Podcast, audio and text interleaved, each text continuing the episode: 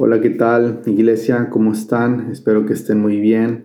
Les mando un fuerte abrazo y vamos a continuar con el devocional del día de hoy. Recordemos que estamos en Mateo 19, versículo 23 al 30 y acompáñenme a leerlo.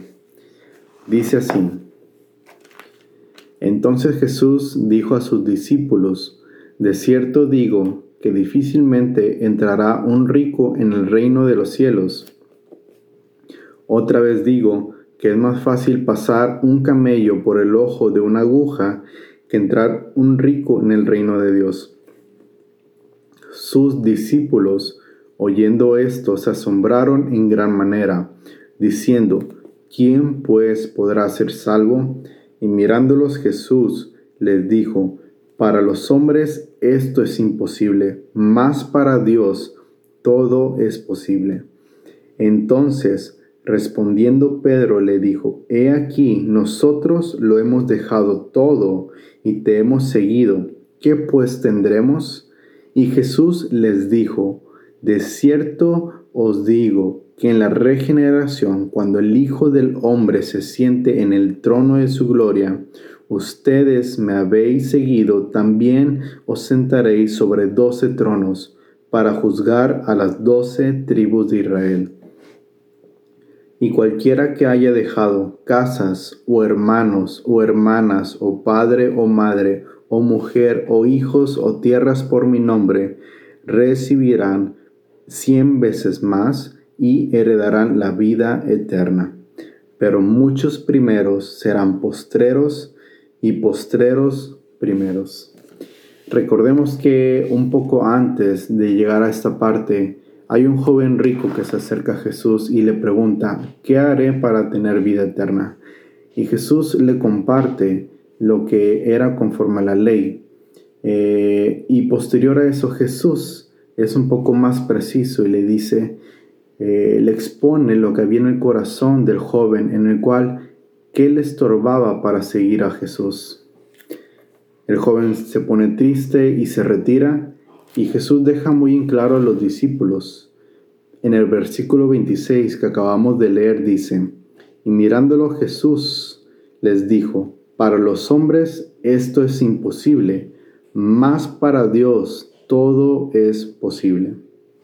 Debemos de recordar que Jesús nos enseña a que podamos depender totalmente de la gracia de Dios. Debemos de entender que cuando el Señor nos pida algo, debemos estar dispuestos a entregar todo en fe.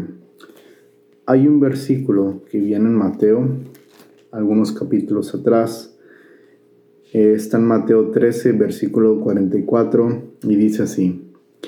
Además, el reino de los cielos es semejante a un tesoro escondido en un campo, el cual un hombre halla y lo esconde de nuevo. Y gozoso por ello va y vende todo lo que tiene y compra aquel campo. Recordemos que el tesoro más importante que hemos encontrado es Jesús.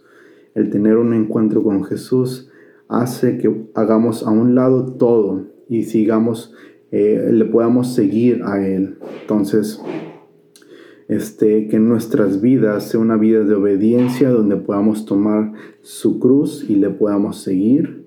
Y sobre todo, que ese tesoro hermoso, esa perla preciosa que es Cristo Jesús, esté en el centro de nuestras vidas, que el Señor pueda obrar en nuestros corazones para hacer a un lado aquello que aún nos estorba, para poder encaminarnos en pos de Él. Vamos a orar. Señor, te damos gracias por este día, nos ponemos en tus manos eh, y Padre, eh, te pedimos, Señor Jesús, que tú seas el trono de nuestras vidas, que tú seas el trono de nuestras familias, que tú seas el trono de tu iglesia, Señor Jesús. Que tu nombre sea levantado por sobre todo, Señor Jesús, que seas glorificado pero sobre todo que tu reino sea establecido en todo lugar, Señor. También te pedimos, Padre, que nos ayudes, Señor, para hacer a un lado, Señor Jesús, aquello que nos estorba para encaminarnos en pos de ti, Señor Jesús. y que podamos ser, Señor, hombres y mujeres, Padre, donde el centro de nuestro corazón seas tú. Gracias, glorifícate, Señor Jesús, en nuestras vidas y guárdanos en este día. En el nombre de Jesús, amén. Les mando un saludo, que estén bien y nos vemos el día de mañana. Bendiciones.